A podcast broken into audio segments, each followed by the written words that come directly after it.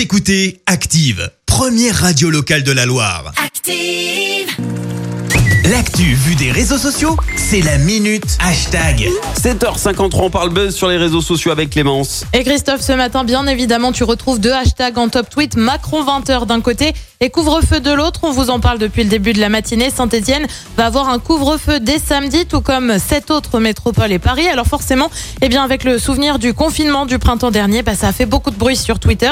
D'abord, tu retrouves un dessin de presse où tu vois des personnes massées dans un métro parisien avec un haut-parleur qui dit couvre-feu dans 10 minutes. Euh, commentaire d'Antoine, voilà, tout est dit. Euh, variante de Bella où tu vois des gens courir dans le désert avec cette légende, les Parisiens qui tentent de prendre le dernier train pour rentrer avant le couvre-feu. Euh, tu as aussi les internautes qui soudainement se prennent un peu pour Cendrillon avec euh, Florian qui tweet Cendrillon, elle avait la permission de minuit à côté de nous, elle avait carrément quartier libre. Ceux qui ont une solution, Hugo écrit aller en soirée à 20h30 pour repartir à 6h du matin ou encore qui prévoit déjà la rencontre avec la police qui fera des contrôles comme cet internaute.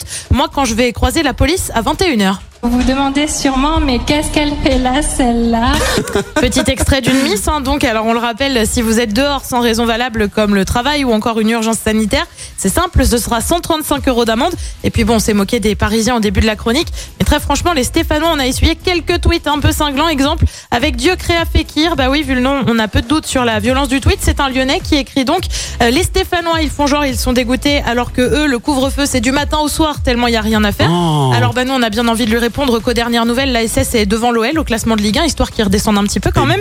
Ou encore ce tweet, la vraie annonce de Macron, c'est que Saint-Etienne est une métropole apparemment. Réponse d'une Stéphanoise dans la foulée. Bah oui, arrêtez de penser que c'est petit, euh, que c'est comme ville, ça ne l'est pas.